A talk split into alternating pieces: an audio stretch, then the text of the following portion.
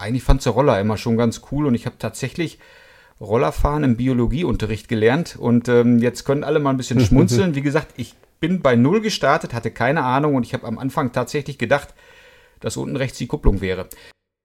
Und da stand eine silberne ähm, PX Alt, gut, war, war klar, damals gab es ja nur PX Alt, wirklich mit, mit allem Chrom-Brimborium, was man sich vorstellen kann. Also wie gesagt, vorne Gepäckträger, hinten Gepäckträger, Sturzbügel, ähm, Magnum-Sitzbank, Scheibe und äh, diese Radio-Sport-Radkappen, die wir damals alle so cool fanden in den 80ern, 90ern. Und für mich natürlich so, boah, super. Ich sag mal so, dass, du musst dir halt überlegen, will ich das oder will ich das nicht? Und du, du hast in, in jedem Verein hast du viele Leute, die, die viele gute Ideen haben und meinen, sie könnten Dinge besser als man selber und viele können das vielleicht auch, aber du hast halt wenige, die es de facto wirklich dann machen. Ich wollte halt eher fahren. Für mich war der Fokus Vespa halt äh, wichtiger und dann habe ich irgendwann gesagt, ähm, ja, nee, ich glaube, das ist jetzt nicht mehr so mein Ding. Ja. Und was mir persönlich auch wichtig war, ich wollte das ein bisschen auflockern. Es gab in der früher, es gab früher drei Kategorien und ich habe das jetzt um eine Kategorie ähm, erweitert. Ich habe den beim TÜV angerufen und du kannst es jetzt glauben oder nicht. Es war ein ehemaliger Arbeitskollege von mir. Also da hat sich wirklich der Kreis geschlossen. Ja. Und wenn man sich dann kennt und eine persönliche Beziehung hat, sind ist Dinge viel, viel einfacher. Definitiv. Ähm, und mit dem habe ich dann gesprochen und habe gesagt, Ralf, pass mal auf, das und das haben wir vor. Und der fährt auch Roller. Sagt er, du, können wir machen. Ähm, ich glaube, dieses ähm, Gutachten kostet normalerweise 200 Euro, wenn man das macht. Und wir bekommen das jetzt, wenn man im Register ist, für 150.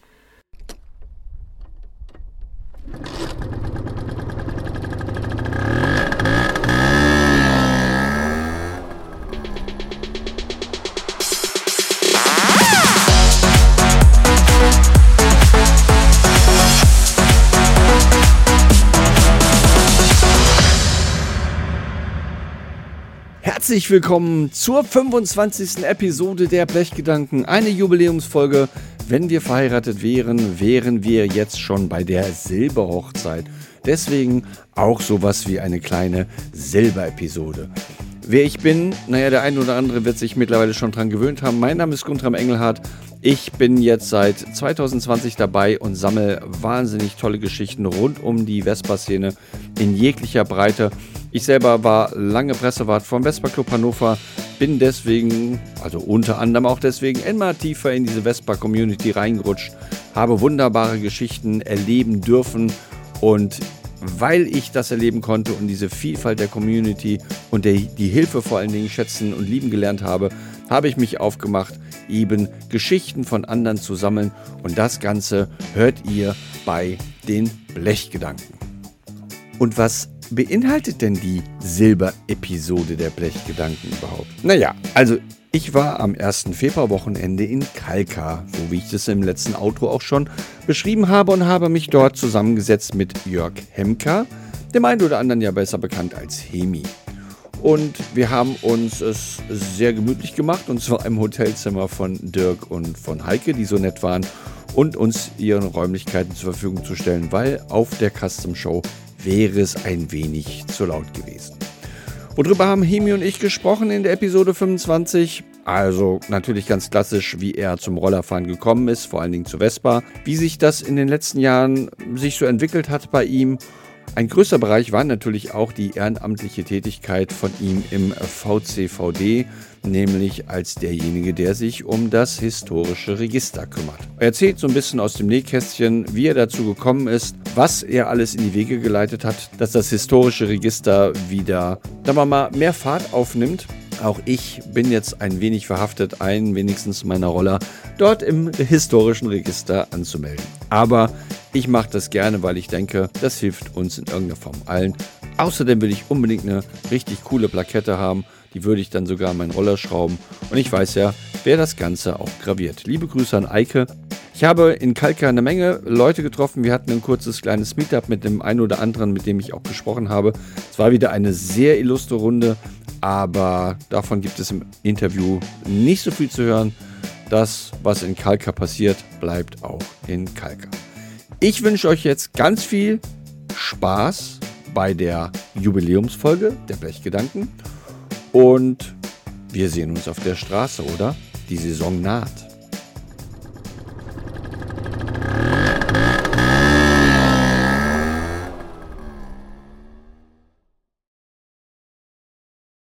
Herzlich willkommen. Episode 25. Also 25 Episoden ist ja wirklich so Silber, hätte ich jetzt gesagt. Ähm, wenn man mich vor zwei Jahren gefragt hätte, wie lange ich das mache, hätte ich keine Antwort geben können. Jetzt haben wir die 25. schon. Wir sitzen hier gerade in Kalka im Wunderland im Hotelzimmer von Dirk und Heike, mit denen ich ja auch schon einen Podcast gemacht habe. Und mir gegenüber sitzt jetzt Jörg Hemka, besser bekannt auch als Hemi. Und wir sprechen heute so ein bisschen über seine Vespa-Geschichte, wie er zur Vespa gekommen ist, warum er sich engagiert, weil Hemi seit einer geraumen Zeit im VCVD ja auch aktiv ist. Er betreut das historische Register, ist mittlerweile Vizepräsident, wenn ich das richtig gesehen habe. Ja, ist korrekt. Ja.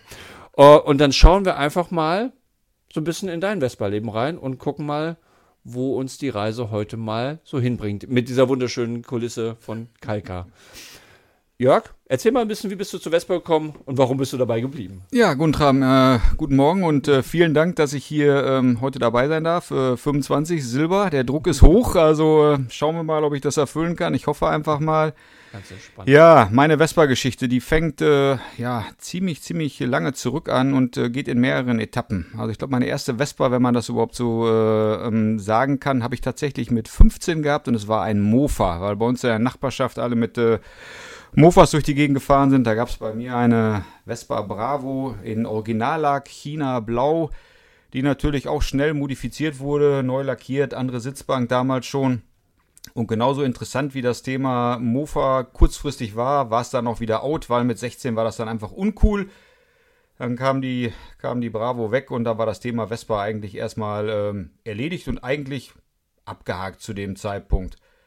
Hast du mit, ich hake mal kurz zwischen, hast du mit 16 äh, den damaligen 1b gemacht? nein, nein, nein, nein, okay, also das nicht. Thema war für mich eigentlich. Auch generell? Ja, war, für mich okay. kom komplett abgehakt und ich hatte eigentlich auch nie vor, irgendwie 1b oder Motorradführerschein zu machen und ähm, dann ist es aber so, dass ich ja noch zu der ähm, ja, Generation mit dem Autoführerschein gehöre, wo wir halt damals auch den 50er Führerschein hatten und als ich 18 war, wollte ich ja irgendwas von meiner neuen Mobilität haben. Und zu meiner Zeit war es damals so, ähm, ich bin jetzt 55, also Jahrgang 68. Ähm, damals, das, das eint uns übrigens. Ja. damals konnte man, ich sag mal, für 1000 Mark konnte man einen Käfer kaufen, Ascona B, ein Kadett C oder was auch immer. Aber ähm, ich bin halt Schüler gewesen und ich sag mal, die 1000 Mark hätte ich vielleicht irgendwo zusammenbekommen, aber ich hätte halt kein Geld äh, gehabt für die Unterhaltskosten. Und habe dann tatsächlich überlegt, ja, okay, was machst du denn jetzt? Und ähm, dann bin ich irgendwie auf die Idee gekommen, ja, eigentlich fand der Roller immer schon ganz cool und ich habe tatsächlich Rollerfahren im Biologieunterricht gelernt und ähm, jetzt können alle mal ein bisschen schmunzeln. Wie gesagt, ich bin bei Null gestartet, hatte keine Ahnung und ich habe am Anfang tatsächlich gedacht, dass unten rechts die Kupplung wäre. Bis mir ein, äh, bis mir ein Klassenkamerad gesagt hat, nein, das ist die Bremse, Kupplung ist äh, ähm, links und ähm, ja, dann ähm, war es ja so, dass äh, wir beide ja auch noch aus der Zeit kommen, wo es kein Internet gab. Definitiv. Und äh, wenn du damals einen Roller kaufen wolltest, dann musstest du in der Tageszeitung schauen. Und bei uns war es dann so, dass ähm, es gab äh, die lokale Tageszeitung, da standen dann am Wochenende vielleicht drei Fahrzeuge drin. Und du musstest dann de facto um 7 Uhr morgens da anrufen. Wenn du das nicht gemacht hast, hast du die nicht bekommen. Und ich habe tatsächlich meine erste 50er äh, vor einer Mathe-Klausur gekauft. Also irgendwie um 7 Uhr morgens. Ähm, die war weiß äh, übergestrichen, war eine 50 Spezial mit ähm, der hässlichen äh, Vierfach-Blinkanlage. Aber ich fand das damals halt gut, wegen der Sicherheit. Wie gesagt, man hatte ja keine Ahnung und äh, die 50er war weiß übergestrichen, hatte eine weiße Sitzbank, kostete ungefähr 1000 Mark, aber ich hatte mein Ding. Und ähm, meine Eltern haben das damals nicht unterstützt. Klar, ich war 18, aber man wohnte noch zu Hause und ähm, man ist zwar offiziell volljährig, und, ähm, aber das ist ja nur die Theorie in Anführungsstrichen und ich habe die de facto damals heimlich gekauft bin nach Hause gefahren mit dem Ding und bin direkt, es waren glaube ich sechs Kilometer, die ich nach Hause hatte, und bin direkt liegen geblieben auf meiner ersten Fahrt, weil mir der Kupplungszug gerissen ist. Und wie okay. gesagt, ich hatte keine Ahnung damals, null, und musste den direkt in den, äh, bei uns zum Vespa-Händler bringen, der erfreulicherweise auf dem Weg lag und habe gesagt, ihr müsst die unbedingt fertig machen. Wenn ich sage, ich habe einen Roller gekauft und das Ding ist direkt kaputt, kriege ich einen super Ärger zu Hause. Und die haben dann tatsächlich den Kupplungszug, ich glaube, für 35 Mark oder so gewechselt. Ja. Ja, und dann äh, hatte ich meine 50er und äh, dann zu Hause auch äh, für Akzeptanz gesorgt. Und dann bin ich mit dem Ding halt so ein bisschen durch die Gegend gegurkt. Aber du warst damals, weil du sagst, wenn du sie dir vor der Mathe-Klausur gekauft hast, warst du zu dem Zeitpunkt auch noch Schüler. Ja, ja, ich war Schüler, okay. genau. 18 Schüler, äh, also war das Jahr vor dem Abitur. Hm.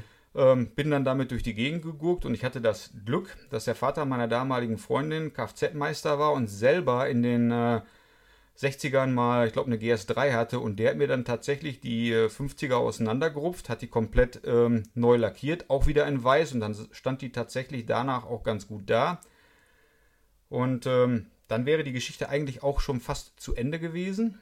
Ähm, ich bin dann mit der 50er irgendwann durch Münster gefahren und hatte so einen Jimmy Quadrophenia-Moment in Anführungsstrichen, so wie, wie Jimmy halt da vor das Hotel kommt und dann da von Sting die den, den Roller stehen sieht. So einen Moment hatte ich auch. Ich bin in Münster bei uns bei so einem Autoverleih gewesen und da stand eine silberne ähm, PX Alt. Gut, war, war klar, damals gab es ja nur PX Alt, wirklich mit, mit allem Chrom-Brimborium, was man sich vorstellen kann. Also, wie gesagt, vorne Gepäckträger, hinten Gepäckträger, Sturzbügel, ähm, Magnum-Sitzbank, Scheibe und äh, diese Radio-Sport-Radkappen, die wir damals alle so cool fanden in den 80ern, 90ern.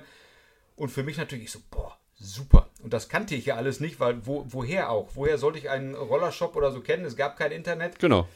Dann bin ich da rein in diese Autovermietung, habe gefragt, wem gehört dann der Roller? Und dann hat äh, damals der Jörg Kastner gesagt, hier, das ist meiner. Pass mal auf, ich bin im Vespa-Club. Komm doch mal vorbei. So, und dann bin ich zu dem Vespa Club gefahren. Äh, und da waren natürlich noch mehr Verrückte. Fand ich total super. Dann gab es aber das Problem, ich war mit meiner 50er natürlich mit Abstand der langsamste. Ja. Und ich bin ungern der langsamste. Und dann habe ich mir überlegt, okay, komm, da hast du wohl irgendwie Bock drauf. Das ist alles ganz cool hier. Da waren halt auch viele Leute in meinem Alter. Das wäre jetzt meine Frage gewesen. In den 80ern Vespa Club, war es ein Vespa Club so klassisch VCVD Vespa Club oder war es eher ein Vespa Club äh, damals schon so ein bisschen freier? So in Hannover war ja dieser Vespa Club 1989. Das war eben so auch ein Zusammenschluss von jüngeren Menschen.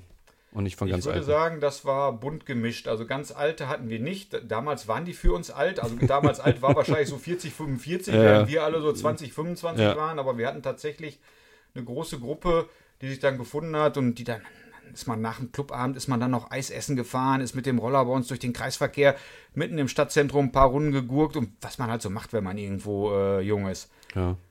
Gut, äh, wie, jedenfalls habe ich mich dann für den Führerschein angemeldet, habe dann den äh, Klasse 1a damals gemacht, habe die 50er ähm, verkauft und äh, ja, habe da meine erste PX gesucht. Ähm, was ähnlich anstrengend war, weil wie gesagt, es gab kein Internet. Ich habe mir damals die gelben Seiten genommen und habe dann alle Händler bei uns im Münsterland angerufen, bis ich einen gefunden habe, der tatsächlich eine weiße 80er stehen hatte mit ein bisschen Zubehör, die auch einen fairen Preis hatte und habe die dann gekauft, weil wie gesagt, damals Schüler. Eine, eine 200 hätte vielleicht 1000 oder 1500 Mark mehr gekostet. Hätte ich gerne gehabt. Hat das Geld nicht. Ja. Ich, ich mache mal einen ganz, Bogen, ganz kurzen Bogen zurück. Und du hast gesagt, Biologieunterricht und, und Roller. In welcher Kombination muss ich das verstehen? Das ist in Habt ihr über Wespen gesprochen und dann kam das Thema Vespa und eine hatte eine Vespa oder? Nein, wir, natürlich waren wir sehr fokussiert auf den Biologieunterricht, aber ich saß halt neben jemand, der sich so mit 1b schon etwas auskannte. Ah, okay. Den habe ich dann im Unterricht gefragt, sag mal, hier bei der 50er, du kennst dich da aus. Was ist denn das da unten? Ist das die Kupplung? Und er sagt ah, dann okay. so, nein, ich sag, okay. wie läuft das dann mit der Schaltung? Und der hat mir das dann de facto so ah, quasi okay. nebenbei im Biounterricht erklärt. Ich dachte schon, er hätte einen Lehrer gehabt, der total nein, nein. fasziniert von Vespa gewesen ist und hätte das irgendwie mit in den Unterricht mit, mit Wespen, Bienen, Hummeln, Drallala mit einbezogen. Und ich bin auch de facto, bevor ich die gekauft habe, die erste 50er, nicht ein einziges Mal Vespa gefahren. Also war so ein reiner Blindkauf, wieso? Ist geil, machst du mal. Ja. Hättest du auch bei einer PK landen können, oder? Ja, hätte ich damals wahrscheinlich auch cooler gefunden, aber wie gesagt, ich hatte halt nur ein bestimmtes Budget. Ja. Die PK gab es damals auch noch neu und die, die waren war halt- relativ die neu. War, ja. war halt auch noch teurer. Das saß nicht drin damals. Das stimmt. Ähm, okay, du hast gesagt, du hast eine 80er. Du willst, du hast äh, vorhin auch gesagt, schnell fahren. Mit einer 80er fährt man nicht schnell. Und eine 200 hat das Geld nicht gereicht. Gab es da was dazwischen? Also hast du. ja, da, da habe ich auch Glück und Pech gleichermaßen gehabt. Ich habe den, den Roller ja beim Händler gekauft und bin nach Hause gefahren und mir ist auf der Rückfahrt, das war so 40 Kilometer außerhalb von äh, Münster, direkt gemerkt, dass das Schaltkreuz rausfliegt.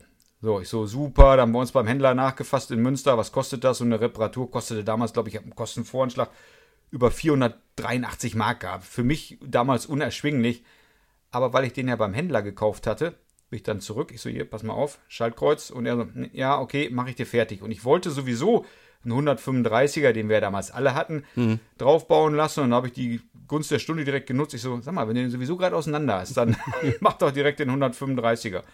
Und damit bin ich dann wirklich die ersten Jahre durch die Gegend äh, gegurkt und habe auch alles da, wie es halt damals so war, an Zubehör, was der Rollershop geboten hat, dran geballert. Also Rückenlehne, Sturzbügel hinten, Sturzbügel vorne, Chrom, ausgeschnittene Seitenhaube, weiße Höckersitzbank, rote Flyscreen, also der Roller war weiß, also rote Blinker.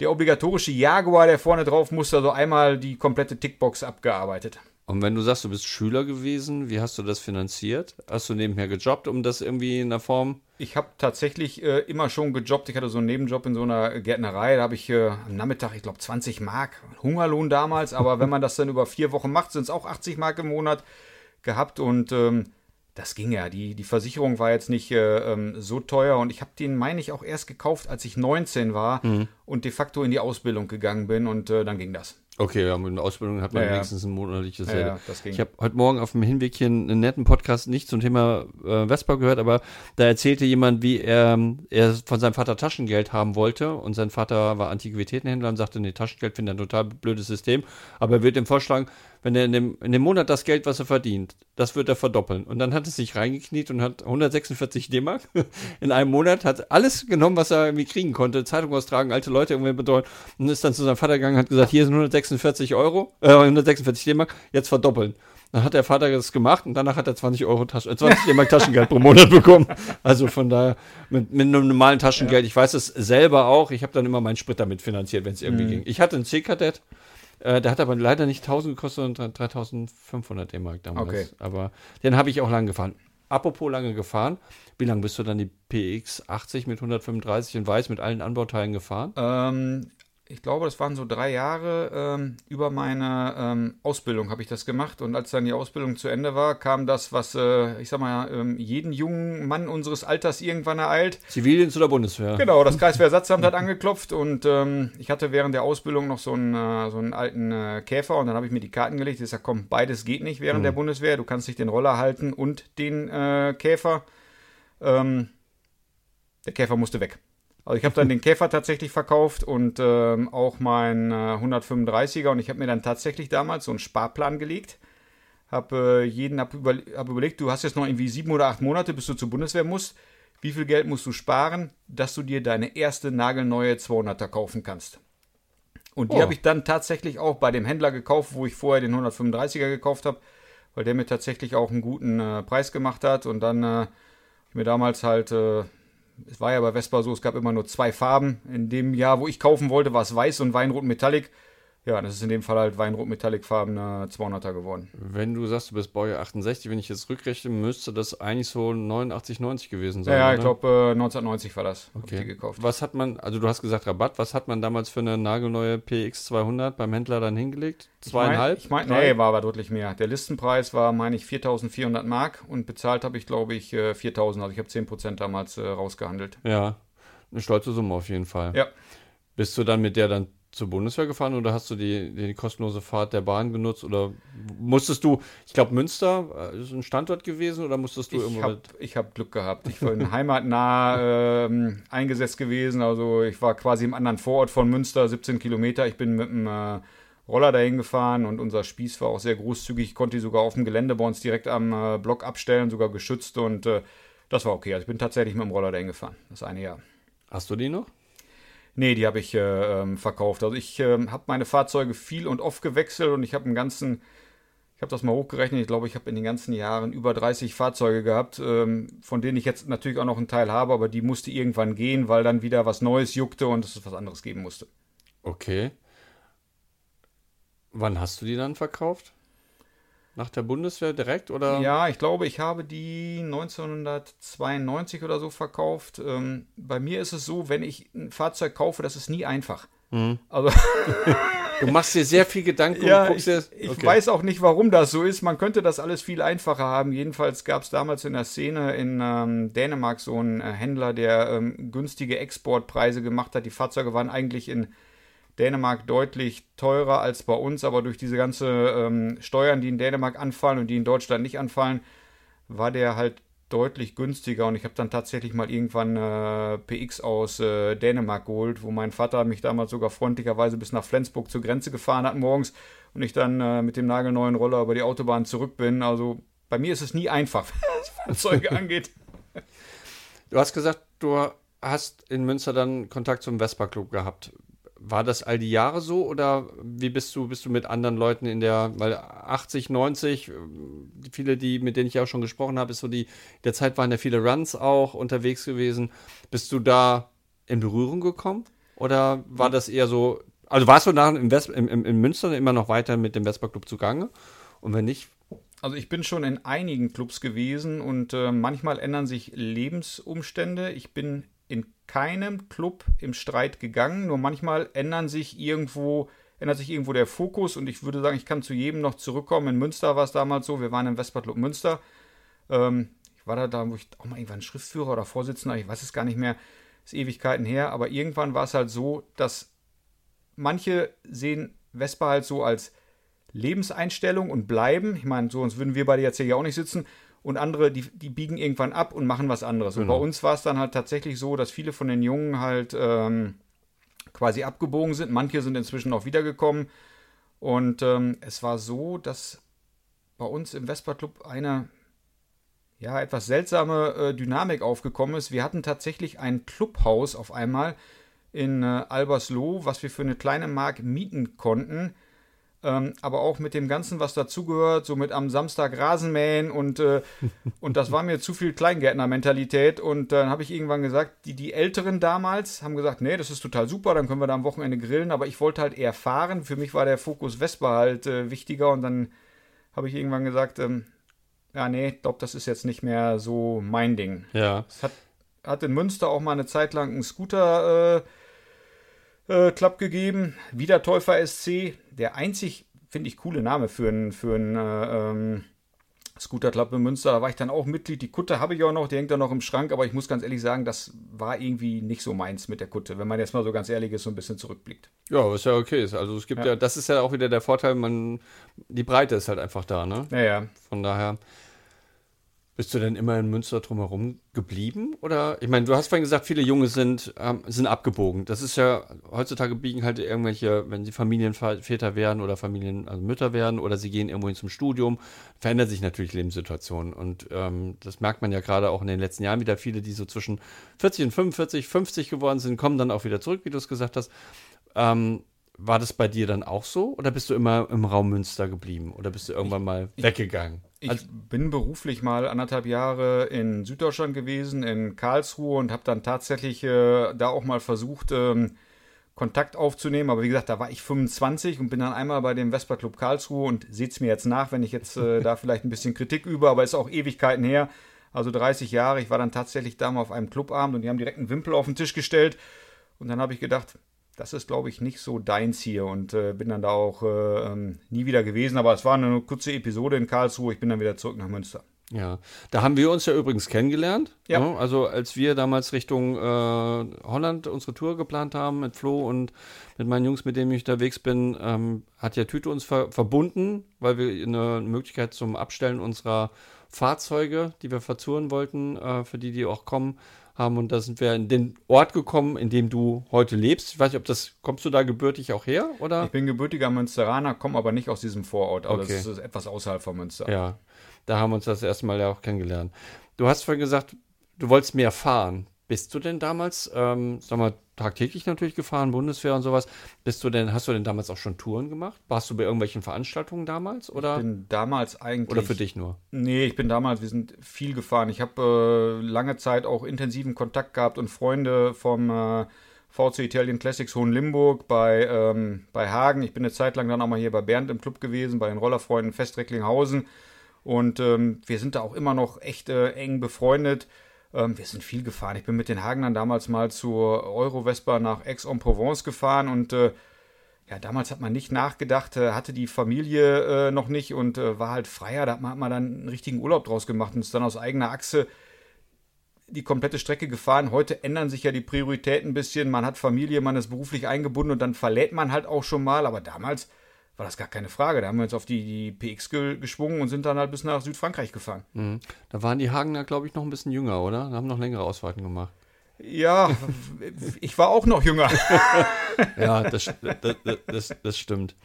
Ähm, Gab es denn bei dir dann irgendwann eine, eine Pause beim Rollerfahren? Hast du mal, bist du auch mal abgebogen? Ich sag mal so, ich hatte Mitte, Ende der 90er so eine Phase, wo ich auch eigentlich keinen Bock mehr hatte, weil viele halt ähm, weg waren und anders abgebogen sind. Und ich habe damals alles, was ich hatte, bis auf einen Roller verkauft und habe da auch sicherlich ähm, Fehler gemacht und habe tatsächlich zwischendurch dann noch mal ein paar Jahre noch ein Motorrad gehabt. Ähm, habe aber immer einen Roller gehabt und habe mir dann irgendwann die Karten gelegt und habe gesagt, ne, Motorradfahren hast du eigentlich keine Lust drauf. Macht zwar Spaß, aber eigentlich ist die ganze Szene, die Leute, die Musik und das ganze Feeling ist bei Vespa viel cooler. Und dann habe ich vor über 20 Jahren schon mein letztes Motorrad äh, verkauft und äh, bin bin immer dabei geblieben. Und ich habe es mal hochgerechnet. Ich glaube, ich habe in den letzten 35 Jahren nur fünf Tage keine Vespa gehabt. Noch nur, weil ich die eine verkauft habe und die andere beim Händler noch nicht da war. Das ist eine also sonst habe ich immer Roller gehabt. Und auch immer gefahren. Ja. Nutzt du das heute auch noch alltäglich oder ist es eher bei besonderen Veranstaltungen? Reines Hobby. Ich habe viel zu viel und ich weiß, dass ich in der Beziehung spinne, aber meine Frau lässt mich machen und das ist gut. Ja, das braucht man. Also ja. den Rückhalt, äh, ich das ist ja jedes Anfang des Jahres, wo wir uns gerade befinden. Kalka ist ja die erste Veranstaltung. Es ist ja immer das Gleiche zu gucken, wo kriege ich die, die Balance hin für die Veranstaltungen, die dieses Jahr sind und was nehme ich mit und was kann ich nicht. Ich mache mal einen kleinen Schwenk, weil du, weil du ja auch mittlerweile dich engagierst im VCVD äh, nach, nach seit der letzten, also du hast dich vorher schon engagiert, aber jetzt auch im, im Präsidium drin bis nach der letzten Jahreshauptversammlung. Das kostet ja auch so ein bisschen Zeit. Ehrenamt ist total wichtig, finde ich, und das Engagieren ist auch wichtig, weil wenn es keiner macht, wir suchen gerade einen Tourenwart, ähm, bleibt halt einiges auf der Strecke. Wo nimmst du dir die Zeit jetzt noch her? Ich sag mal so, dass, du musst dir halt überlegen, will ich das oder will ich das nicht? Und du, du hast in, in jedem Verein hast du viele Leute, die, die viele gute Ideen haben und meinen, sie könnten Dinge besser als man selber und viele können das vielleicht auch, aber du hast halt wenige, die es de facto wirklich dann machen. Und ähm, beim Register ist es wie folgt. Ich habe tatsächlich ähm, meine beiden Rallyes äh, im Register registrieren lassen, schon vor über 20 Jahren. Und ich habe dann mitbekommen, wie der ganze Wechsel kam, dass das Register vom Veteranenclub zum VCVD übertragen wurde. Und da gab es ein paar ja, Missverständnisse und Misstöne. Und ich fand das einfach schade, weil das Register de facto dann ein paar Jahre einfach brach lag. Und ich kann das im Nachhinein auch verstehen, dass das brach lag, weil das halt auch viel Arbeit ist, mhm. wenn man sowas vernünftig macht. Und ähm, man hat das ja damals dem, dem Atze on, on top gegeben zu seiner Tourenwart. Ähm, Tätigkeit und ich sehe jetzt, was für Mails in der Geschäftsstelle alles ankommen, was Touren und Nennungen etc. angeht. Und jetzt mal ganz ehrlich, das hätte der gar nicht leisten können. Und bei Bank, der es ja danach übernommen hat, war es im Prinzip ähnlich. Ich habe mich damals mal mit ähm, Uwe und Bank den äh, Münster getroffen, haben wir über das Register gesprochen. Ich hatte ein paar Ideen, aber die beiden hatten andere Ideen. Ja, und dann kam Corona und ähm, für Bank war das ja eine richtige Herausforderung Definitiv. als Fotograf und dadurch ist das Two-Stroke-Loft ja entstanden. Und der hat natürlich berechtigterweise ganz andere Sorgen gehabt als das äh, historische Vespa-Register. Ähm, ja. Und ähm, dann, ich weiß gar nicht mehr, wer es war, ob es ein Horst war oder ein Bernd, der mich damals angesprochen hat. Die haben mich dann gefragt, ob ich das machen will. Und ich habe gesagt, ja. Ich sage, ich habe ein paar Ideen. Ähm, das kann sein, dass das fliegt. Das kann auch sein, dass das voll vor die Wand läuft. Ich sage, ich weiß es nicht. Ich habe ein paar Ideen, aber lass uns das versuchen. Und entweder es klappt oder es klappt nicht. Ja. Wie viel Zeit wendest du ungefähr? Wenn, kannst du das abschätzen, wie viel du pro Woche im Schnitt für so eine ehrenamtliche Tätigkeit aufwendest? Kann ich schlecht abschätzen. Beim Register ist es immer so, dass es immer so. Ähm, Hoch und runter geht wahrscheinlich. Ja, das ist immer so Saisongeschäft in Anführungsstrichen. weil es bei mir ja so ist, wenn ich äh, neue Anträge bekomme fürs äh, Register, da ist ja ein ganzer Rattenschwanz an Aktionen, die da hinterherkommen und ich sammle immer Registrierungen und wenn ich dann so eine bestimmte Anzahl zusammen habe, ja, dann habe ich erstmal wirklich so einen Schwung, den ich machen muss. Äh, ähm, Dinge kommissionieren, äh, ich sag mal, Pakete packen, äh, die Gravuren machen etc. Und da ist man dann wie so ein kleiner Einzelhändler im Prinzip. Das kann ich, äh, kann ich nachvollziehen. Ich, äh, als ich den Pressewart gemacht habe, habe ich auch so ein bisschen halb so eine Mitgliederverwaltung. Das heißt, ich musste die einfliegen auf die Website, damit den Zugriff haben, den Kennwort vergeben, äh, eine Mail zusammenschreiben äh, und so weiter und so fort. Das sind halt alles Tätigkeiten, die mit anfallen, die viele im Hintergrund gar nicht mitbekommen, aber die halt einfach Zeit kosten. Ähm, erzähl doch mal, also ich vom Prinzip her weiß ich, was das, das mhm. historische Register ist. Ich habe mir das natürlich auf der VCVD-Seite mal auch schon mal angeguckt. Ich habe auch die ganze Zeit mit dem Gedanken gespielt. Ich habe ja auch so zwei, drei Altfahrzeuge, sie mal irgendwie dem X-Mal einzutragen. Erzähl doch mal dem Hörenden dieses Podcasts, warum gibt es das? Was ist das Ziel dahinter? Wie ist der Ablauf? Ähm, was für Goodies habe ich, weil du sagst, es ist eine Gravur mhm. und sowas. Was muss man sich darunter vorstellen?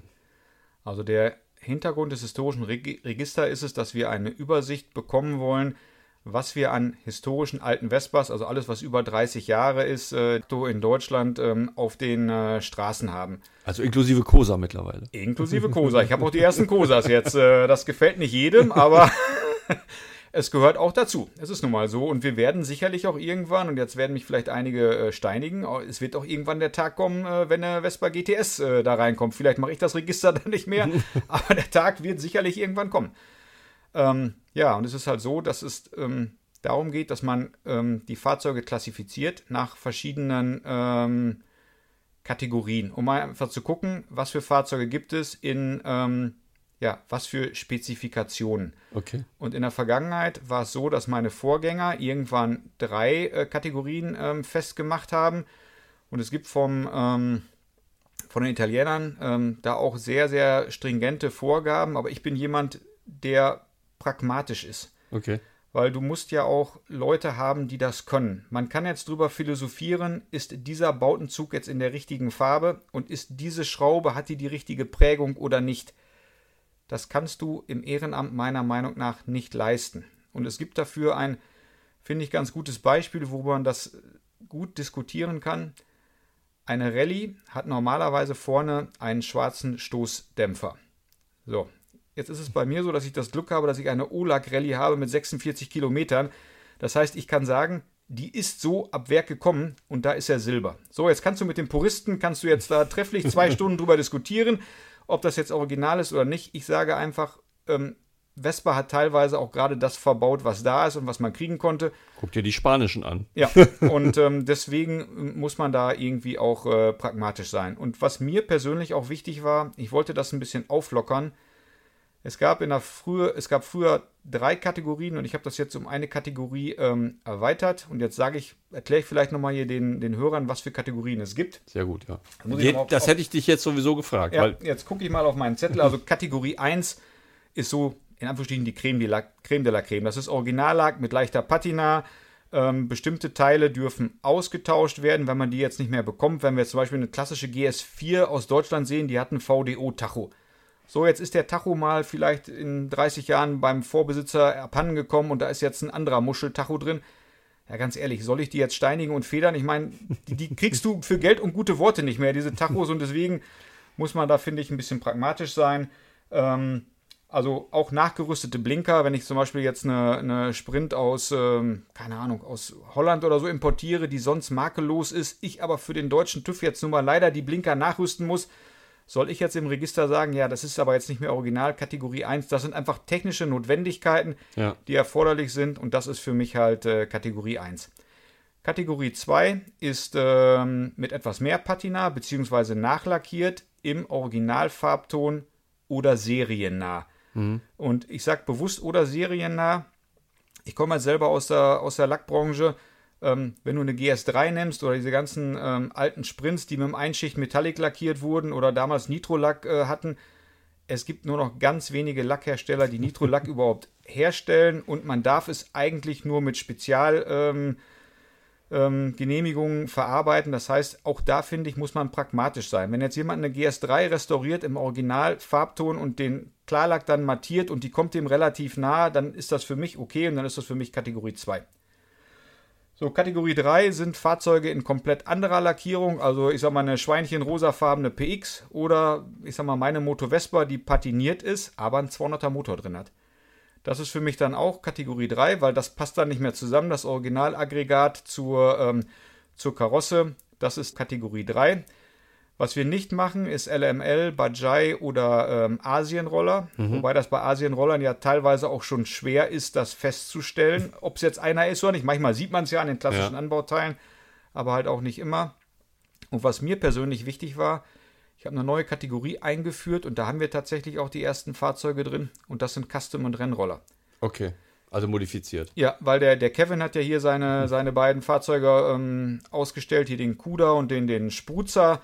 Äh, Finde ich persönlich sehr geil und zeigt auch, ähm, was die Vielfalt dieser Szene ausmacht. Und ich finde, diese Fahrzeuge, in den 90ern hatte man da viel mehr. Das ist so, so ein bisschen eingeschlafen. Aktuell ist ja immer noch so diese OLAG-Welle.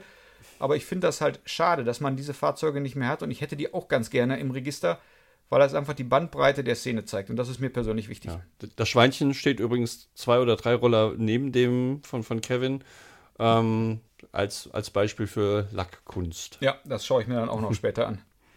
Okay. Also ich habe gerade, während du es gesprochen hast, so meine, bin ich meine Rolle durchgegangen, habe gesagt, okay, der könnte Kategorie 2 sein, weil das im Originalton nachlackiert ist. Der ist im Großen und Ganzen Original. Der zweite ist irgendwann in den 80ern äh, weiß gejaucht worden. Der ist nicht mehr Originallack. Ansonsten ist alles klar. Da ist ein VDO-Tacho drin. VDO-Tacho, selbst wenn sie hat, ist äh, schwierig. Ähm, Markus Sukram ist ja hier mhm. auch, auch in, in Kalka. Der macht ja keine VDO-Tachos. Äh, der macht alle anderen Tachos, macht er super, weil es dafür auch ganz wenige Ersatzteile gibt. Es ist halt schwierig, das zu tun. Und äh, die schwarze, mein Daily Treffer hat, ist eine 80er mit einem 200 Motor drin, das geht dann genau in die Richtung. Aber meine, meine erste große, die ist kom komplett im Original, die könnte ich auch mal gucken. Die ist ja Baujahr 81, die ist definitiv 30 Jahre alt. Und von daher, ich guck mal. Du hast gesagt, ähm, eben zu gucken, wie weit ist das Original. Wenn ich mich recht entsinne, hat man die Möglichkeit, über einen über einen Rabattcode sich dann ein Wertgutachten machen zu lassen. Ist dem so im Register? Ja, dann hole ich jetzt vielleicht mal aus, so zu, zu meiner Idee ja, und was, was, ich, äh, was ich übernommen habe und was ich jetzt so draus gemacht habe. Also, Bank hat mir per Post die ganzen Unterlagen von so ja 30 Jahren, das Register ist irgendwann, ich glaube, 89 oder was ist das Register, ähm, aufgemacht worden. Das heißt, ich habe eine Riesenbox bekommen mit allen Fahrzeugpässen. Und das war's. Da kann der Bank jetzt auch nichts für, das hat er genauso übernommen, aber es hat halt. Nichts Digitales. Gar nichts. Null. Und äh, ich habe dann alles überlegt, ja, was mache ich denn jetzt? Und ähm, ich weiß noch genau, Muttertag vor sag mal, anderthalb Jahren habe ich mich dann tatsächlich, meine Frau war nicht da, habe ich mich auf die Terrasse gesetzt. Es war ein schöner, sonniger Tag, habe meinen Laptop aufgeklappt, habe die äh, Liste, habe mir den Karton auf den Boden gepackt, habe die erstmal alle nach Registrierungsnummer sortiert und habe dann alle Daten in der Excel-Datei geklackert. Wie viele Fahrzeuge sind zu das dem Zeitpunkt da gewesen? Damals ungefähr so 118 und dann findet man natürlich auch so ein paar Anekdoten, so dass ich glaube eine Registrierungsnummer war doppelt vergeben und ähm, bei, bei einer Registrierung ähm, fehlte tatsächlich der Fahrzeugpass. Und jetzt kommt die Anekdote, es war meine Rallye, also okay, der Bumerang, der irgendwann kam musste ich dann auch ein bisschen schmunzeln. Aber jedenfalls habe ich dann erstmal eine Excel-Liste gemacht, habe das alles sortiert, dass ich wusste, was ist überhaupt da. Und es ist dann auch ganz spannend, weil man dann natürlich auch sieht, boah, verdammt, da sind Leute, die haben sechs oder sieben Karren wirklich ähm, angemeldet im Register, dass man auch mal sieht, wie das teilweise so verteilt ist.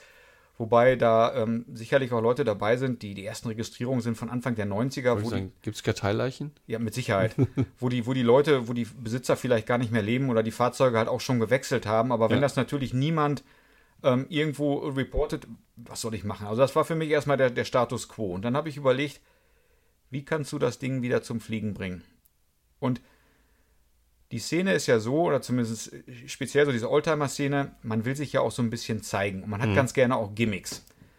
Diese Plaketten, die hat es ja immer gegeben, die graviert sind. Also jeder, der sich fürs Register äh, graviert, bekommt so eine schöne Metallplakette wo das äh, ähm, äh, Logo drauf ist und dann wird graviert, was für ein Fahrzeugtyp das ist, was für ein Baujahr und was für eine Kategorie. Mhm.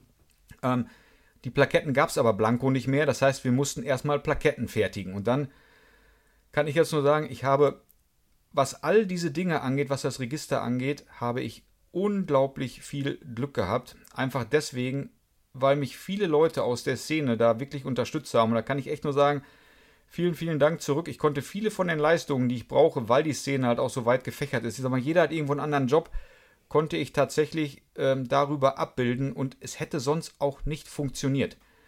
Weil mein Ziel war es, ich wollte so ein Goodie-Paket machen, was bezahlbar ist, was jetzt nicht irgendwie ähm, horrend teuer ist. Ich glaube, die Registrierung in Österreich kostet 150 Euro und ich mhm. weiß nicht, was man dafür bekommt. Bei uns kostet die Registrierung ähm, fürs erste Fahrzeug 49 Euro und fürs zweite 29 Euro.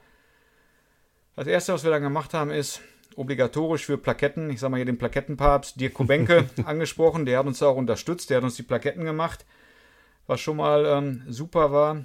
Dann war die zweite Herausforderung, jetzt muss ich die Dinger ja auch irgendwo graviert bekommen. Und dann bin ich bei uns in Münster, wir haben relativ äh, großen Pokaleladen, der alle möglichen Dinge macht, bin dahin mit meiner Plakette, wirklich gut gelaunt.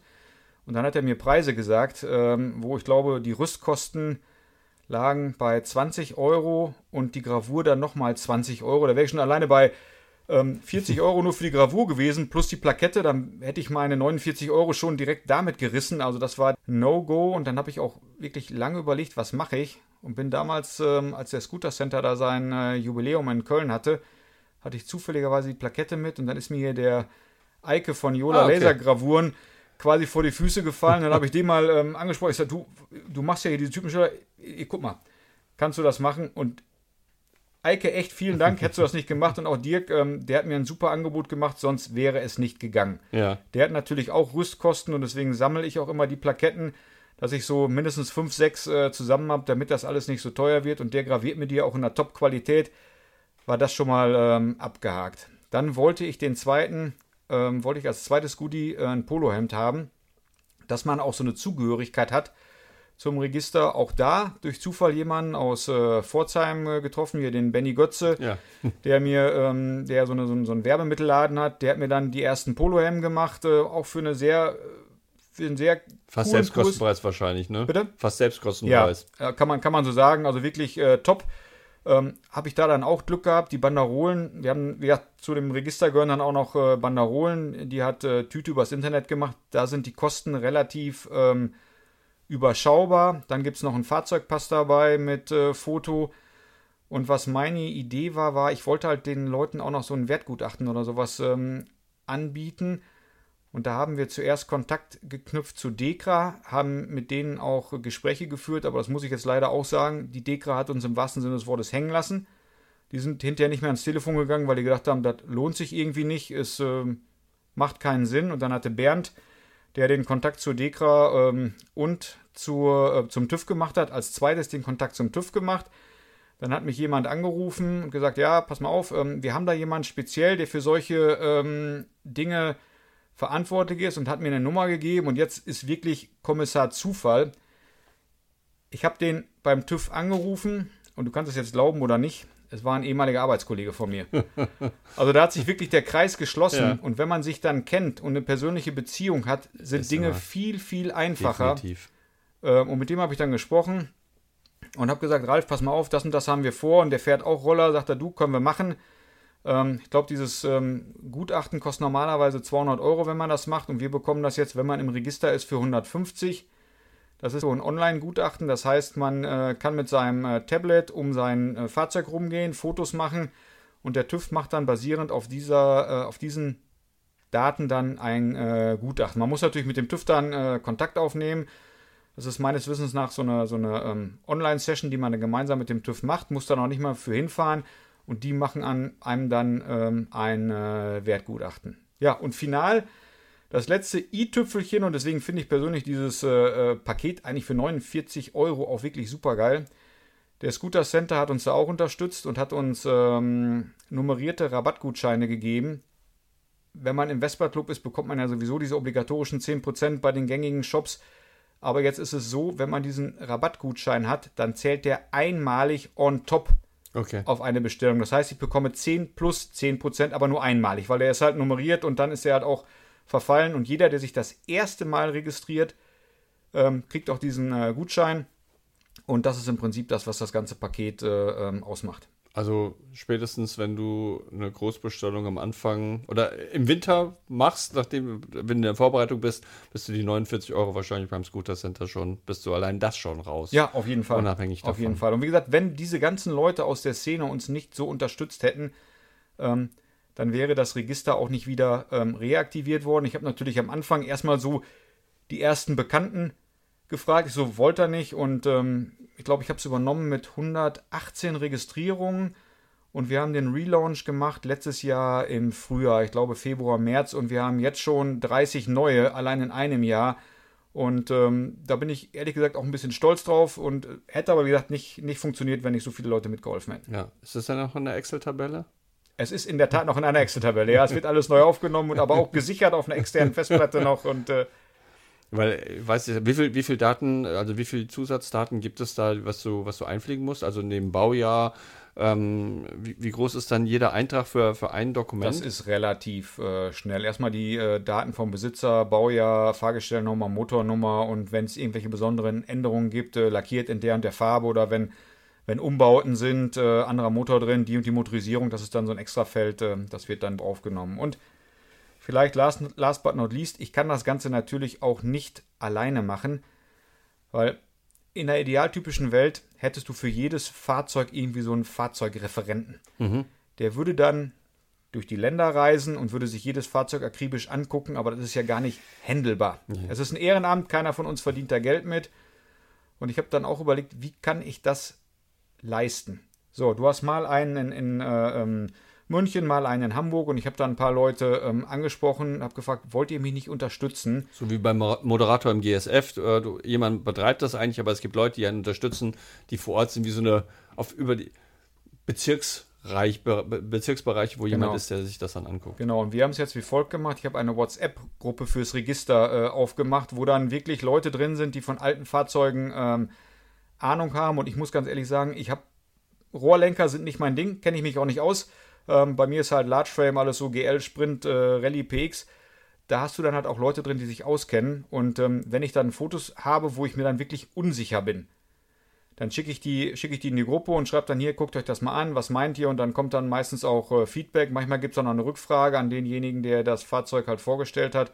Und ähm, dadurch ähm, können wir die Beurteilung halt machen, weil anders ist es überhaupt nicht handelbar.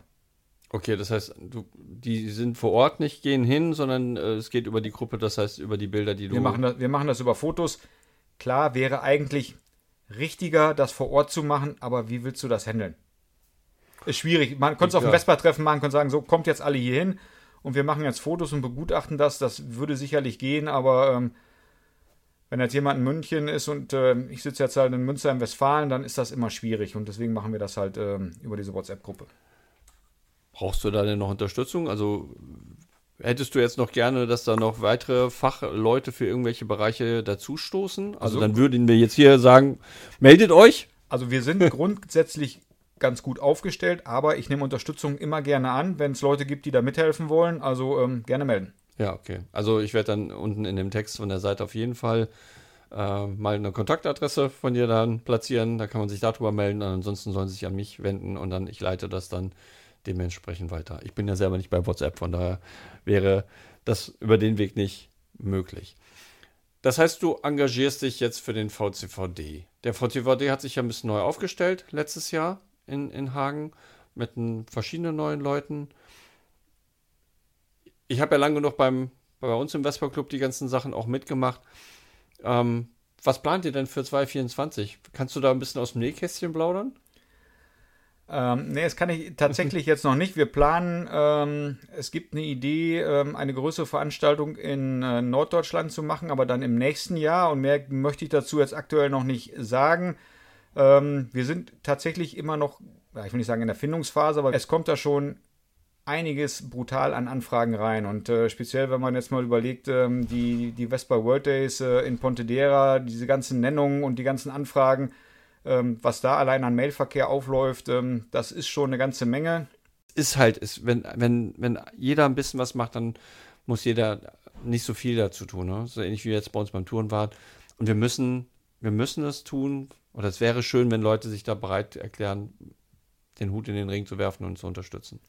Ich sag mal so, es ist sicherlich auch ein bisschen Saisongeschäft. Jetzt ist gerade viel aufgrund von Pontedera und den, äh, den Nennungen ähm, ich sag mal, die Kommunikation vom World Club ist da ja teilweise auch ähm, schwierig. Etwas bescheiden in Anführungsstrichen und dann werden halt Fragen an uns äh, herangestellt und da kann ich nur an, all, an alle sagen, wir halten nichts zurück. Das, was wir wissen, das tun wir auch kund und ja. ähm, wir kriegen auch nicht alles an Informationen. Und das ist dann für uns manchmal auch ein bisschen undankbar, weil das natürlich für den normalen Vespa-Fahrer unverständlich ist, weil man dann sagt, ja, aber ihr müsst doch eigentlich wissen. Ja, müssten wir, wissen wir aber nicht, weil die Kommunikation da gerade ein bisschen äh, eingeschränkt ist.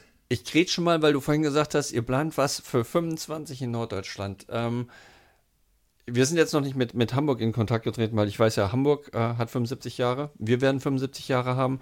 Ähm, wir sind ja beide gebeutelt, beide Clubs aufgrund der Pandemie in den 70ern. Wir haben es, äh, die 70-Jahr-Feier, die wir 2020 hätten machen wollen. Also wir sind da dran bei uns intern, ähm, dass wir auf jeden Fall eine Veranstaltung ins Leben rufen wollen, so wie wir das für, für die 70-Jahre-Veranstaltung auch gemacht haben. Also roundabout 300 Teilnehmer.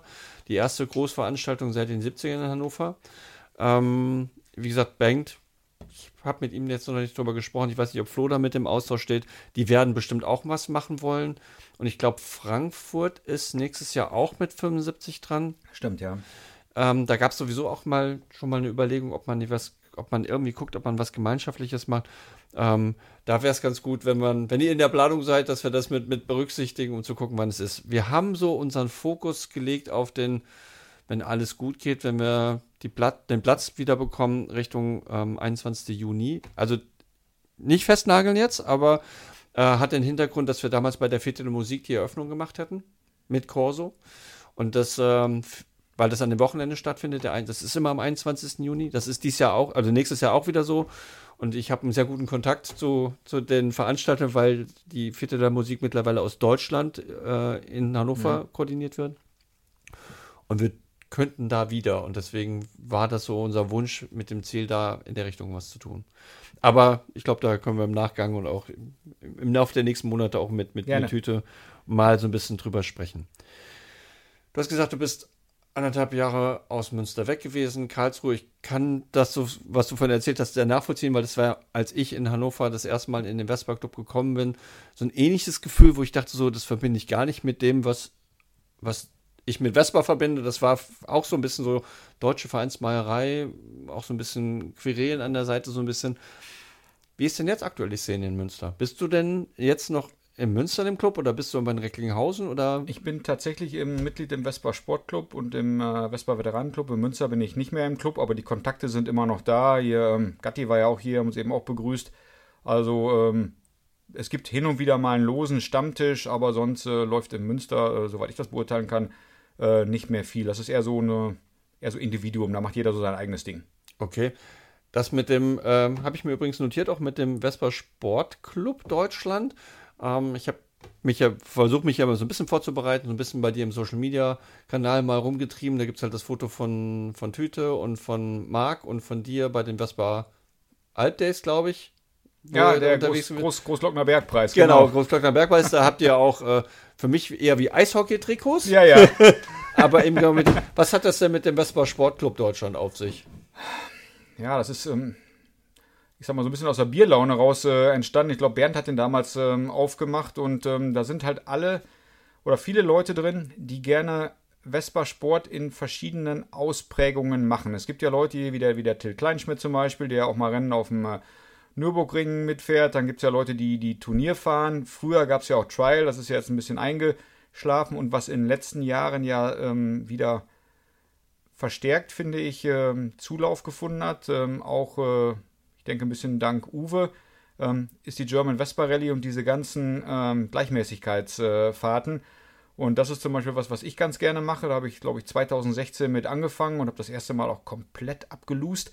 Aber habe danach das System dann äh, ganz gut äh, verstanden und ähm, komme da inzwischen eigentlich ganz gut äh, mit. Wobei die deutsche Vespa Rallye, so ich habe es ja 2019 das erste mhm. Mal gemacht, ja relativ entspannt ist. Also wenn ich jetzt mich zurückerinnere, als ich mit Stefan äh, Rohleder gesprochen habe oder auch mit Udo, ähm, in Italien geht das ja noch eine ganz andere Hausnummer ab. Also die Audimax-Veranstaltungen sind ja da ist die John Vesperelli ja so ein bisschen, Spaß wäre jetzt übertrieben, ja, ja. aber es ist eher eine Spaßveranstaltung. Ich meine, ich habe es damals eh für mich so mitgenommen, aber mhm. das ist ja gleichmäßig, das ist ganz, also es total, macht total viel Spaß, kann ich nur jedem empfehlen. Gibt ja nicht so viele. Also ich bin dies Jahr als Ziel, dies Jahr auch in, in Gießen mit zu sein. Ist ja so meine alte Hut. Ich komme ja nicht mhm. so weit weg aus Gießen gebürtig und ähm, mit Müsli, wo ich 2019 war, wollen wir auf jeden Fall in Gießen wieder mitfahren, weil es einfach total, also ich finde es total spaßig, aber es ist halt mit einem nicht so bierernst, wie ja. Udo das jetzt im letzten Podcast erzählt mit dieser, die trainieren jede Woche.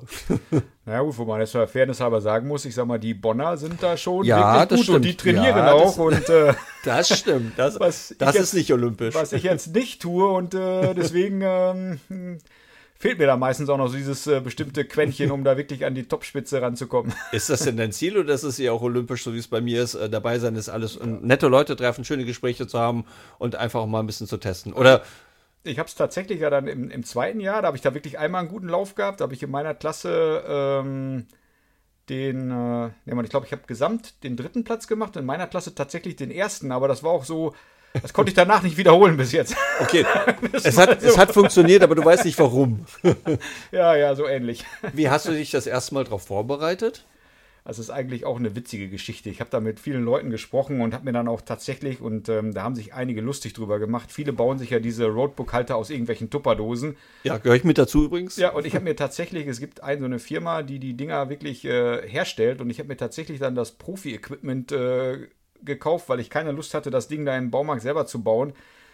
Und bin dann gefahren, hatte dieses Roadbook halt alles ordentlich eingefädelt. Und wie gesagt, es war meine erste Fahrt, ich hatte überhaupt keine Ahnung. Und dann habe ich das nicht ordentlich verklebt. Und dann ist mir direkt am Anfang dieses Ding da gerissen. Und ich wusste de facto halt überhaupt nicht, wo ich hinfahre und mit den anderen immer nur hinterher gefahren und deswegen habe ich beim ersten Mal auch komplett abgelust, aber es war eine Lernkurve und äh, seitdem weiß ich, worauf ich achten muss. Wobei das Road, Roadbook und der Roadbook-Halter für die Geschicklichkeitsvarianten, wenn man fahren muss, ja auch keine Hilfe ist. Da geht es ja eher ja, darum zu gucken, ähm, wie schaffe ich es, die gleiche Zeit nochmal zu fahren, die ich vorher auch schon mal gefahren habe und in den gleichen Abständen durch diese Lichtschranken so wie ich es aber in Forza mitbekommen habe, durchzufahren, was ich deutlich schwieriger gefunden hat. Bei mir war es wirklich so, dass ich diese, diese Tupperdosen-Variante gemacht habe aus alten, aus einer alten Tupperdose Schrägstrich. Äh, ich glaube, das war ein Ständer von, von so einem Fangnetz meiner Tochter und so Griffe, die ich noch irgendwie hatte. Und das hat auch ganz gut funktioniert. Viel schwieriger fand ich das, wo kriege ich es am besten montiert. Und mein erster Versuch ist total kläglich gescheitert, wie so ein Tablett, was ich oben auf, den, auf die ähm, aufs Handschuhfach drauf montiert habe. Ähm, das war aber zum Runtergucken total scheiße. Dann habe ich mir die zweite Variante oben zusammengebaut. Das war deutlich besser. Und dann musste ich ja in Forza meinen Roller wechseln. Das heißt, ich habe dann mein ganzes Roadbook, was ich zusammengeklebt habe, auseinandergerissen in Einzelzellen und habe es dann an die Scheibe von der GTV von Willi dran geklebt und habe immer abgerissen zwischendurch. Äh, also von daher, Vorbereitung war dann irgendwie anders.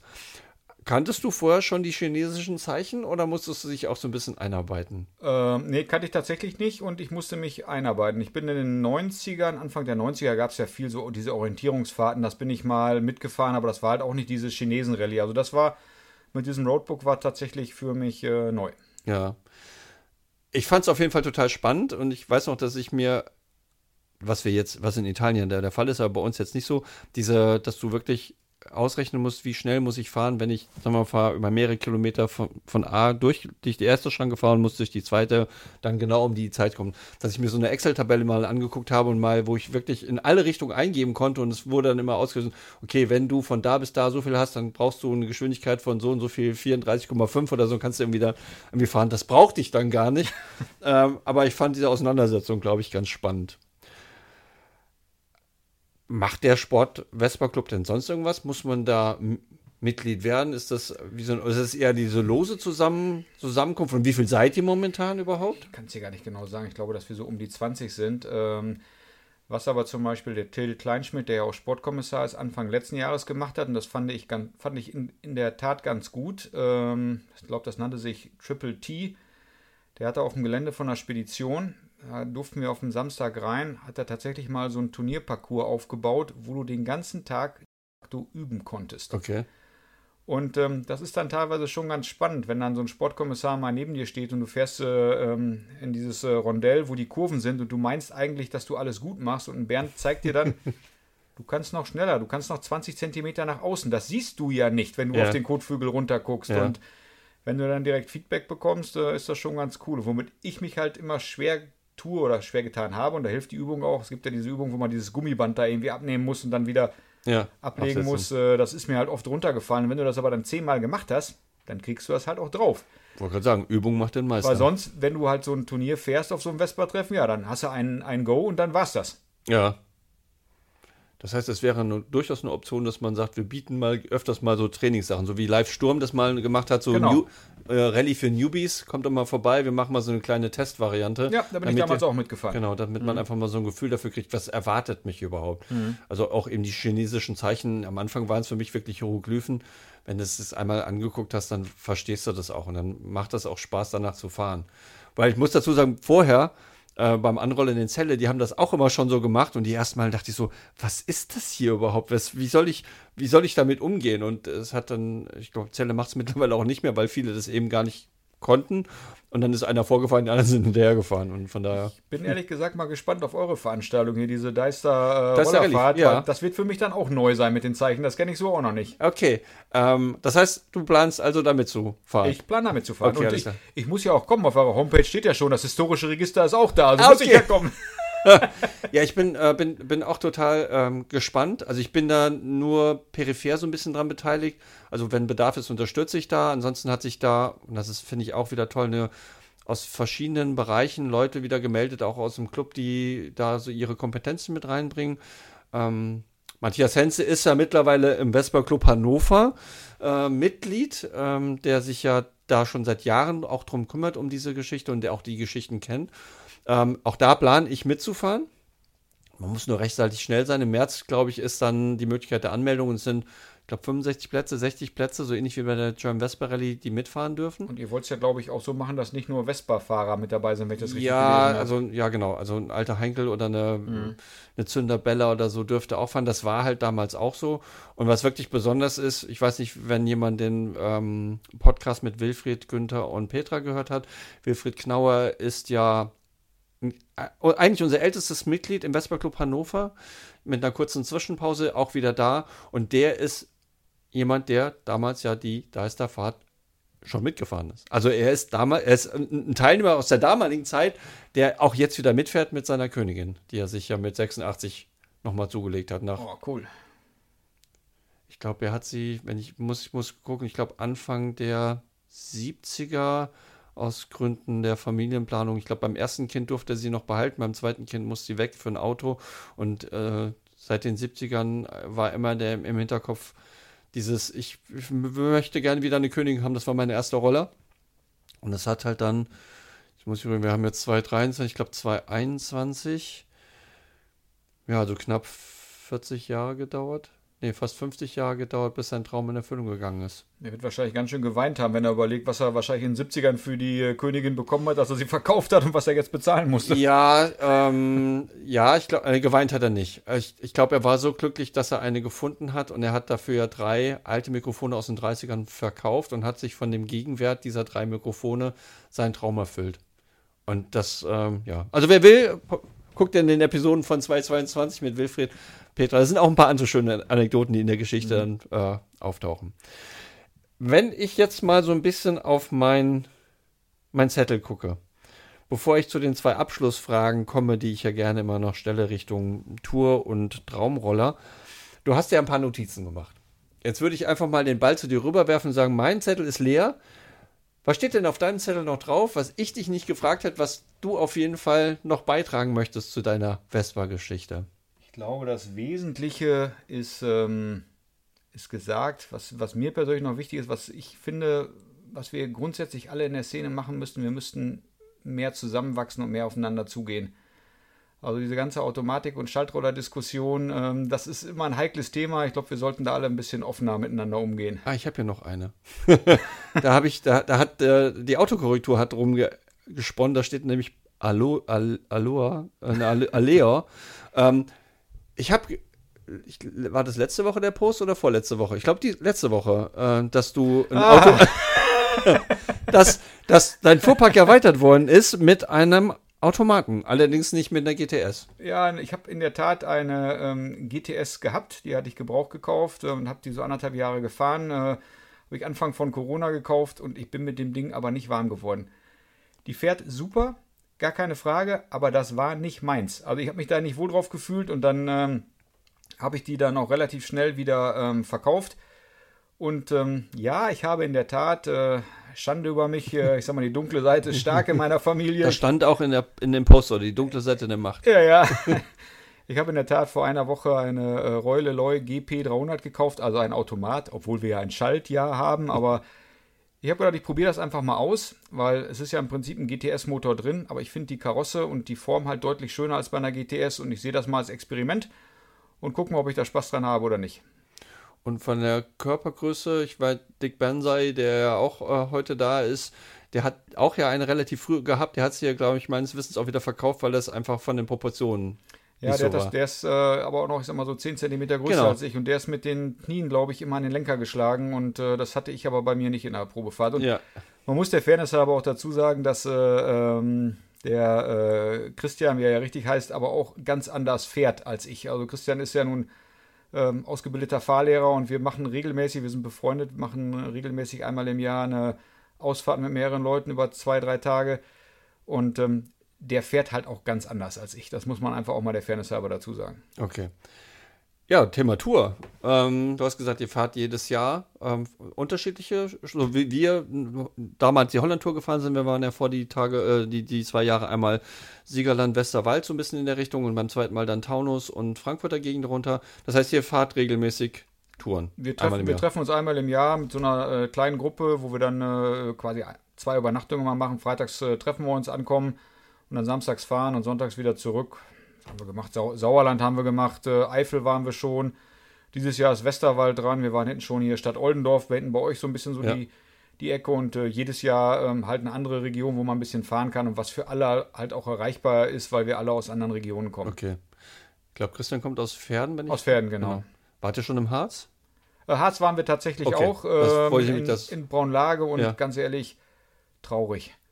Also die, die, die, Strecken sind cool, ja. würde ich behaupten. Äh, die Lage ist je nachdem, wo du bist. Äh, Nein, ja. ich, ich, fand es traurig, was, äh, was hier diese Borkenkäfer-Sache äh, okay. okay. da angeht. Das war einfach traurig, dass man da kilometerweit fährt durch durch äh, zerstörte Wälder und das fand ich einfach traurig. Sonst ist der Harz sehr schön, aber äh, das dauert das, Jahre, bis das alles wieder da ist. Das kann, kann dir aber auch in dem Bereich ähm, Siegerland oder ja. Roter, Roter Gebirge ist es halt genauso. Also du hast so, das war mein, mein Erkenntnis, mhm. als wir da unten gewesen sind, wo ich herkomme, dass viele Bereiche, die ich halt kenne, plötzlich einfach braun waren, aufgrund der ganzen Fichtenproblematik mhm. halt auch.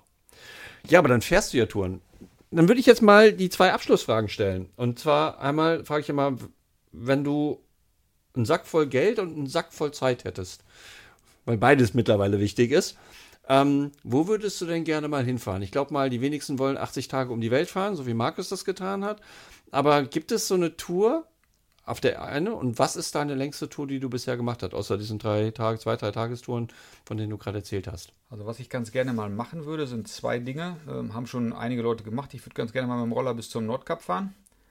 Ähm, Aber im Sommer und nicht im Winter wie Hardcore-Jungs. Ja, ja, ja, nein, also schon, schon zu vernünftigen Konditionen. Und das ist jetzt vielleicht relativ profan, was ich auch ganz gerne mal machen möchte, ist, ich möchte mal ohne Zeitlimit einmal komplett durch Deutschland fahren.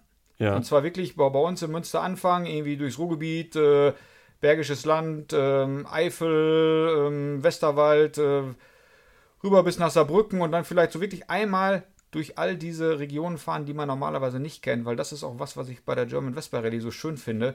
Als ihr bei euch da in Springe die Tour gemacht habt, das sind ja alles Regionen, da komme ich ja normalerweise nicht hin. Nee, und da sind auch echt schöne Strecken. Also jedenfalls ja. immer ein bisschen weiter südlich von Hannover kommt, wo es ein bisschen hügeliger wird.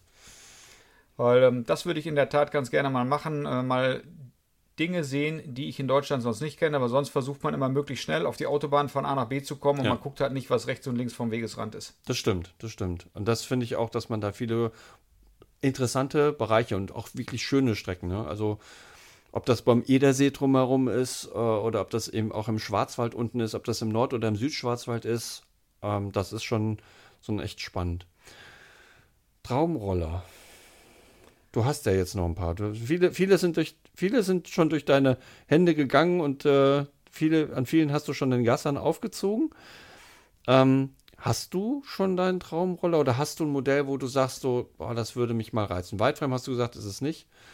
Ähm, also du kennst du dich nicht so mit aus, aber vielleicht ist da irgendwas dabei, was, was sich total reizen würde. Also Rohrlenker hat mich komischerweise noch nie gereizt. Und schon auch, gefahren? Auch einmal, das war aber eigentlich war das kein richtiger Rohrlenker, das war von Bengt und es war ein 135er Motor verbaut, also kann man das nicht sagen, aber ich, Mann, ich, ich bin jemand, ich muss einen Roller haben, auf den ich mich setzen kann, egal welcher es ist, mit dem ich längere Strecken von A nach B fahren kann. Und das kann ich mit einem Rolllenker jetzt nicht unbedingt. Jetzt werden vielleicht die Puristen sagen, ja, doch, kann ich, wenn da, keine Ahnung. Frag Udo. Ja, wenn ein anderer Motor drunter ist, aber ja. War irgendwie nie meins. Ich bin, wie gesagt, so der, der Large Frame-Freund. Ähm, es gibt ja viele Leute, die dann sagen so, oh, ich hätte ganz gerne meinen ersten Roller wieder. Nein, ich möchte meine erste 50 Spezial nicht wieder haben.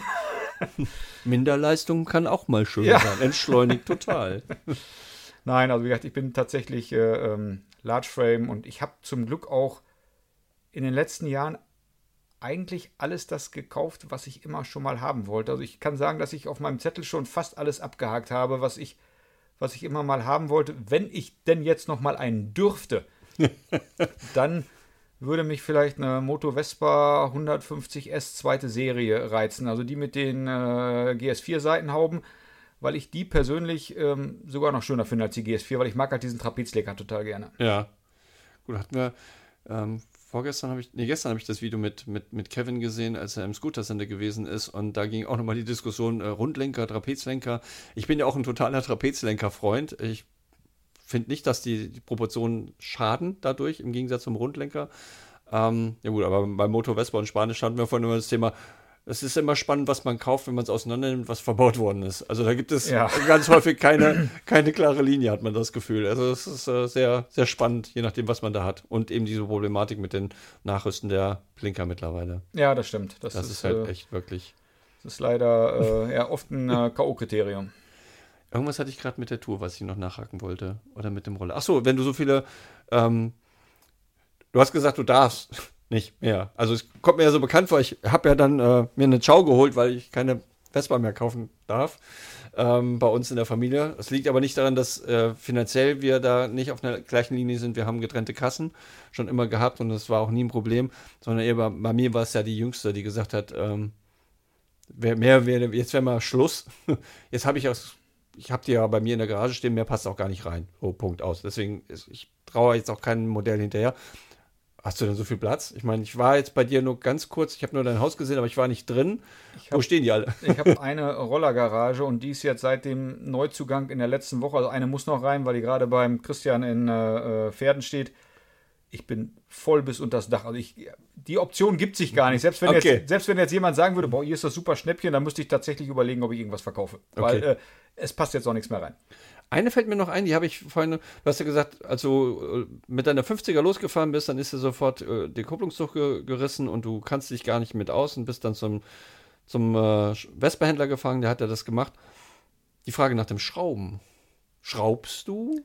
Und ja, wie viel und wie tief? Und ich, ich sag mal. Wo dann, wenn die Garage voll ist? Ja, dann wird dann der Roller halt vor die Gartenhütte äh, äh, geschoben und dann wird, wird da geschraubt. Äh, ich schraube begrenzt. Also ich sag mal, Motor zerlegen musste ich bis jetzt noch nicht oder habe ich noch nicht. Und wenn ich das ähm, ja, machen müsste, ich ähm, würde zum Beispiel jetzt einen Bären fragen, weil ich einfach weiß, der kann das besser.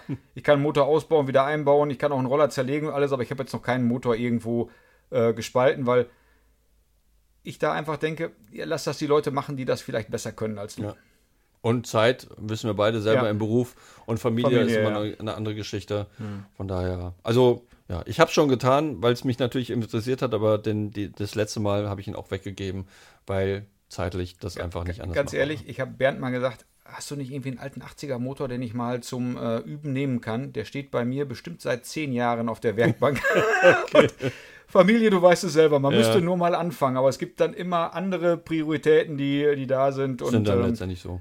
Und im Nachhinein, ähm, damals habe ich auch gedacht, was soll's mit dem 80er Motor? Aber seitdem der Kevin jetzt da diesen Umbausatz gemacht hat, habe ich gedacht, gut, dass du ihn hast. Ja, das stimmt. Ähm, ich weiß, ich habe jetzt nicht verfolgt, wie, wie die Preise der 80er Motoren in den letzten äh, anderthalb Jahren, seit er das oder seit einem Jahr, als er es äh, gezeigt hat, gestiegen sind. Ich hatte kurz überlegt und dachte ach nee, warum? Ich habe bei mir noch einen, einen T4-Motor liegen, den ich immer noch mal überarbeiten lassen muss vom, von jemandem, weil äh, der Drehschieber halt triefig ist.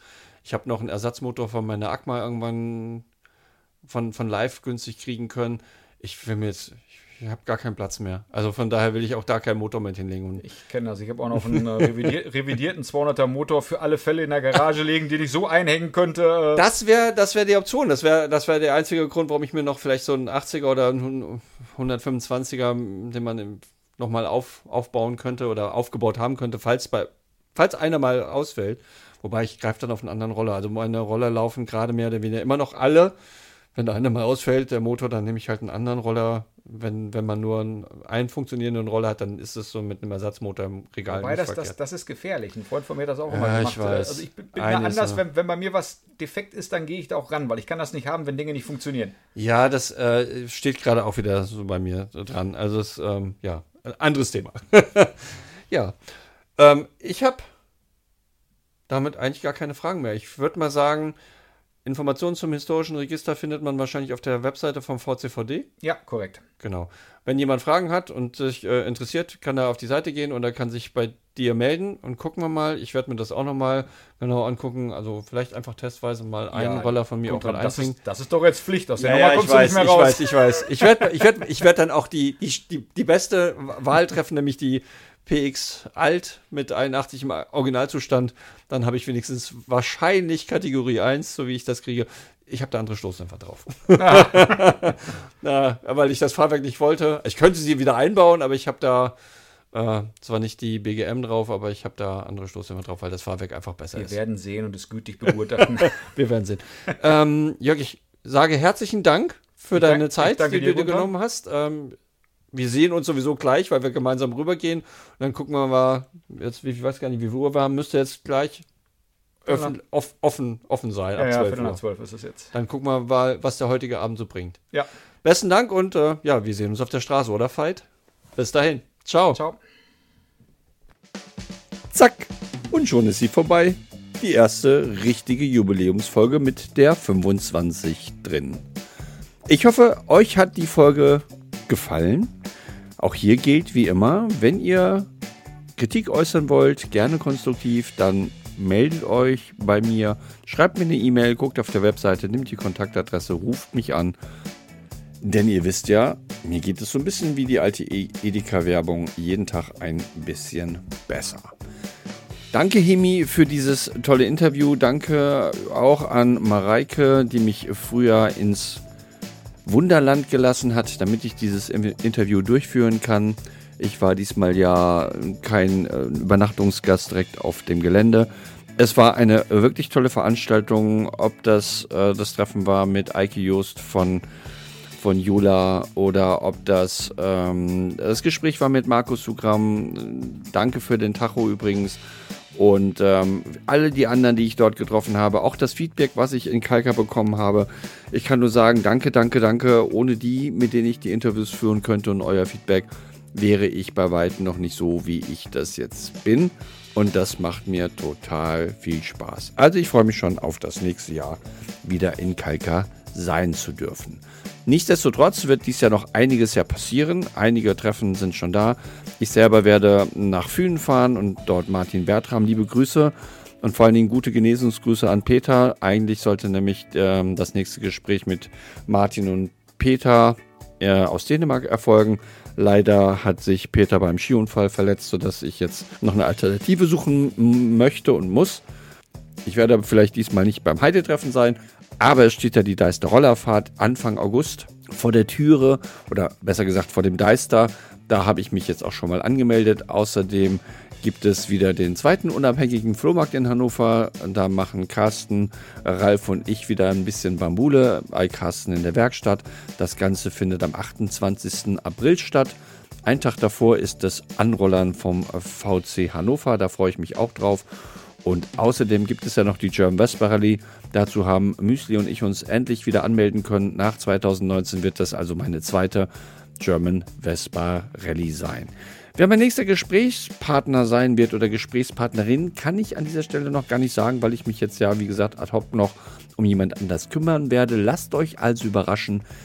Ich sage, wie gesagt, danke an Hemi, danke an alle, die mich unterstützen und ich freue mich total auf die Saison. Wir sehen uns auf der Straße Fight und bald kommt auch der kleine Artikel für das Old Style Magazin. Bis dahin, ich wünsche euch ganz viel Spaß. Euer Guntram.